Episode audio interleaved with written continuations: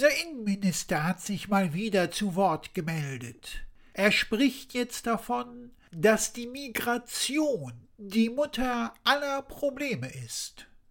Wenn ein Bayer nach Berlin geht, ist das ja auch schon eine Form von Migration.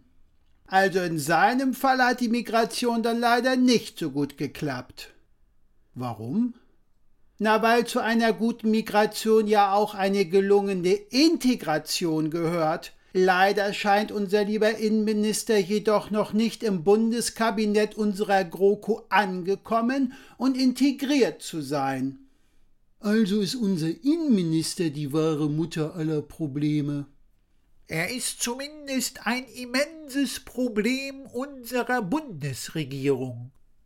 Ein gefühlter Fremdkörper und Störfaktor sozusagen. Seine Aussage, dass die Migration die Mutter aller Probleme sei, bezog sich ja auch auf die Vorkommnisse in Chemnitz. Andere Politiker haben bezüglich der dortigen Ereignisse das rechte Gedankengut als Hauptübel auserkoren. Ja, was denn jetzt? Ist nun unser Innenminister, die Migration oder das rechte Gedankengut die Mutter aller Probleme? Nichts davon ist zutreffend, da es die eine Mutter aller Probleme gar nicht gibt. Es gibt mehrere Problemfelder, die gleichwertig zu betrachten sind.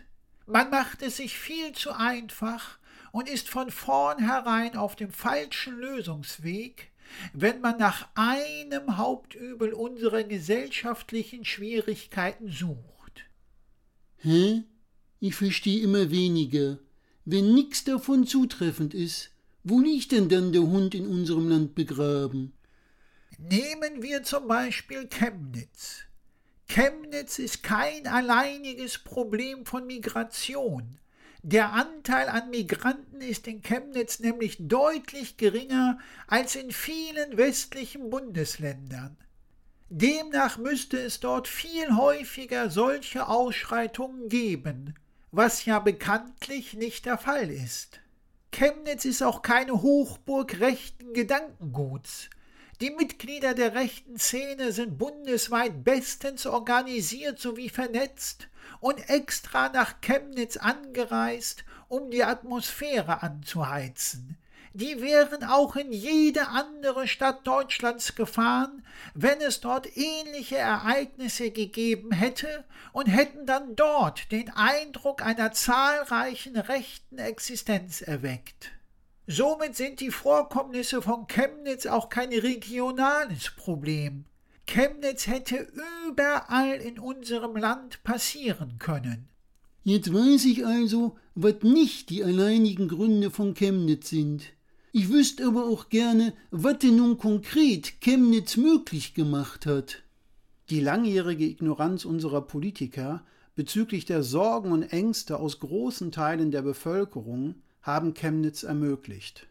Chemnitz ist das Ergebnis eines parteiübergreifenden Versagens. Holla, das ist aber starker Tobak. Kannst du das konkreter begründen? Die Politik hat es nicht geschafft, besorgten und verängstigten Bürgern ihre Angst zu nehmen. Im Gegenteil, sie hat diesen Menschen das Gefühl gegeben, mit ihren Sorgen und Nöten ignoriert und alleingelassen zu werden. Man hat berechtigte Fragen nach Sicherheit gar nicht erst beantwortet, und um dem Ganzen die Krone aufzusetzen, schiebt man diese Menschen gerne in die rechte Ecke, sobald sie anfangen, sich in Form von Demonstrationen zu wehren und sich Gehör zu verschaffen. Ein berechtigt verängstigter Bürger ist nicht automatisch rechts. Mit dieser Herangehensweise macht es sich die Politik nicht nur viel zu einfach, sie lenkt auch von ihrer Verantwortung von ihrem Versagen ab. Die Kölner Silvesternacht, der Terroranschlag von Berlin, der Mord an einer 15-Jährigen, die Vergewaltigung und Ermordung einer Studentin, alles Einzelfälle, gewiss, aber alle ausgelöst durch Einwanderer, die teilweise zur Tatzeit gar nicht mehr in unserem Land gewesen wären, wenn man es nicht versäumt hätte, sie rechtzeitig abzuschieben. Diese behördlichen Versäumnisse haben das Leben mehrerer deutschstämmiger Menschen gekostet. Jedes einzelne dieser verlorenen Leben ist eins zu viel. Jedes einzelne dieser Tötungsdelikte erzeugt berechtigt Angst. Bei jedem einzelnen dieser Ereignisse hat der Staat durch Versagen und Fehlverhalten seine Landsleute nicht beschützt. Dazu kommen unter anderem immer mehr Kindertagesstätten und offene Ganztage, in denen ein einziges deutschstämmiges und deutschsprachiges Kind ist, während alle anderen Kinder aus verschiedenen Staaten kommen, sich nach Herkunftsländern in Kleingruppen zusammenfinden und wenn überhaupt gerade erst am Anfang stehen, die deutsche Sprache zu erlernen. Das führt zu der absurden Situation, dass das betroffene deutsche Kind in einer deutschen Kindertagesstätte oder einem deutschen offenen Ganztag ausgegrenzt wird und ist. Nicht zu vergessen, dass es in immer mehr deutschen Städten No-Go-Areas gibt. Da mögen die Polizei und die Politik deren Existenz noch so oft leugnen, de facto gibt es sie. Ihre Existenz zu leugnen löst das Problem nicht, es macht es nur noch größer. Und da gibt es noch das große Versäumnis, unsere in diesem Land geborenen Menschen ausreichend mitzunehmen, sie teilhaben sowie aktiv mitmachen zu lassen, sie zu integrieren und ihnen stets das Gefühl zu geben, dazu zu gehören. Viele deutschstämmige Mitmenschen fühlen sich abgehängt, ausgegrenzt, nicht mehr dazugehörig und benachteiligt. Egal, ob diese Eindrücke tendenziell eher subjektiv oder objektiv basierend sind, ist es die Aufgabe aller Parteien, diese Gefühle ernst zu nehmen und darauf einzugehen.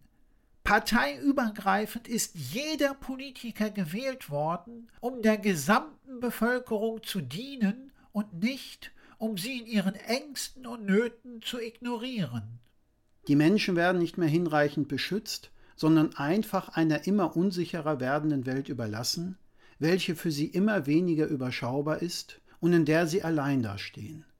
Diese Welt besteht aus immer weniger existierenden, krisensicheren und langfristigen Arbeitsplätzen sowie einer immer häufiger drohenden Altersarmut.